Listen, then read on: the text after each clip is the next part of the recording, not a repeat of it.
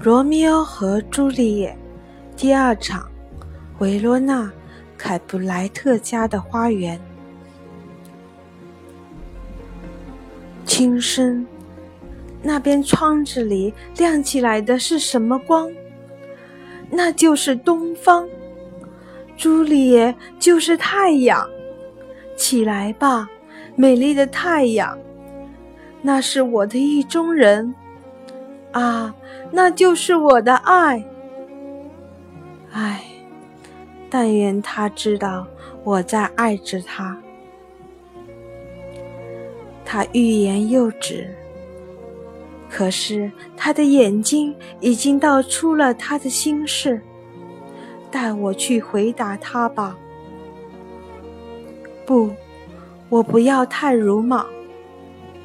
他不是对我说话。天上两颗最灿烂的星，因为有事，他去请求他的眼睛替代他们在空中闪耀。要是他的眼睛变成了天上的星，天上的星变成了他的眼睛，那便怎样呢？他脸上的光芒会遮盖了星星的明亮。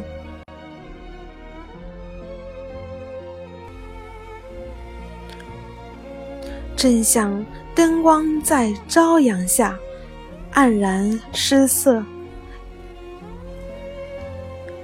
在天上的他的眼睛会在太空中大放光明，使鸟儿误认为黑夜已经过去，而唱出了他们的歌声。瞧，他用纤细的手托着脸。那姿态是多么的美妙！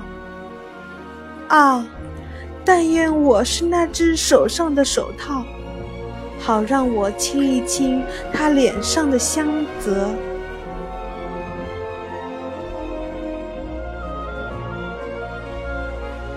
哎，他说话了。啊，再说下去吧。光明的天使，因为我在这夜色中仰视着你，就像一个城市的凡人，张大了出神的眼睛，瞻望着一个伸着翅膀的天使，驾着白云缓缓地驶过了天空。